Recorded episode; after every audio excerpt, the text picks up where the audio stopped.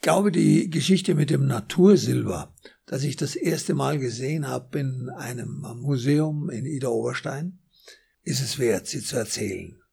Denn ich bin, seitdem ich das kennengelernt habe in Ida Oberstein, war ich verrückt danach, das Natursilber in Mexiko zu finden und habe es dann auch wirklich versucht. Ich bin dazu nach Los Mochis an der California Bay Küste gelandet, wo der Zug ging in Richtung Osten über hunderte Brücken und Tunnels, um da in Richtung Natursilber zu kommen.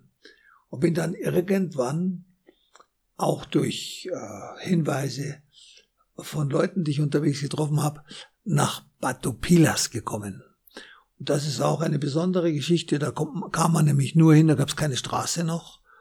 Da kam man nur hin mit einem kleinen Flieger, der irgendwo oben auf dem Berg gelandet ist. Sehr gefährlich, 200 Meter Piste. Und wenn er weiterfährt, dann stürzt er ab. Aber es ist nie was passiert.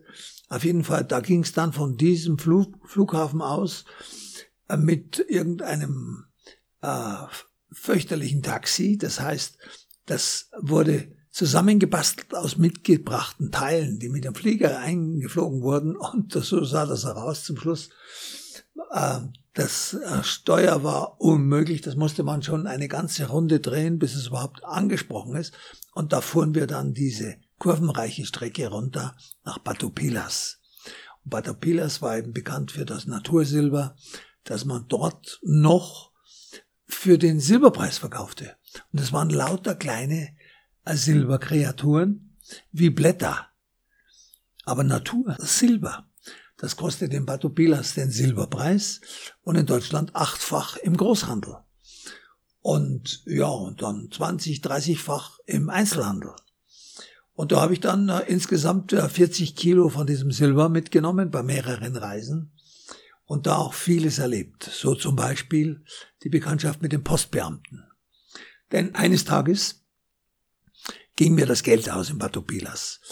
Denn da war immer was zu kaufen und mit dem Natursilber war das Geld wieder schnell weg. Ich hatte schon meine Kamera verkauft und hatte halt nichts mehr und ging da ein bisschen nachdenklich durch das Dorf und da sitzt ein Herr, einfach so gemütlich an der Straße und er sagt, na du, alles okay oder so halt auf Mexikanisch und ich gestehe ihm, dass ich kein Geld mehr habe und dringend bräuchte zum Silberkauf.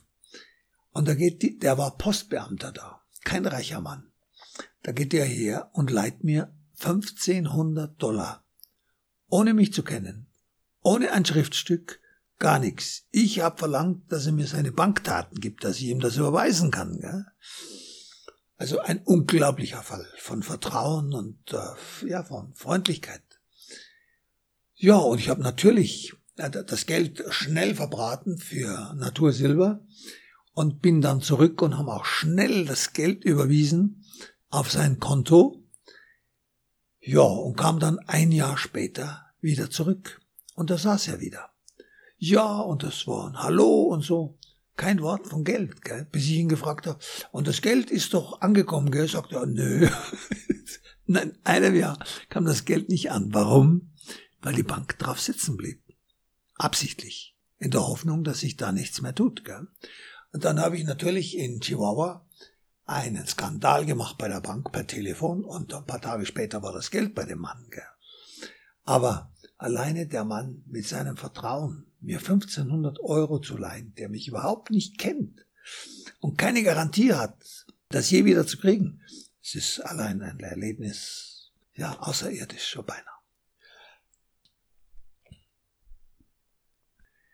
Und für dieses Natursilber habe ich in Deutschland äh, im Großhandel den achtfachen Preis gekriegt, 40 Kilo exportiert bei mehreren Reisen. Und das wurde dann wieder zu einem Vielfachen weiterverkauft in kleinen Blättchen, Natursilber, an Sammler. Ja, soweit die Geschichte mit Batopilas.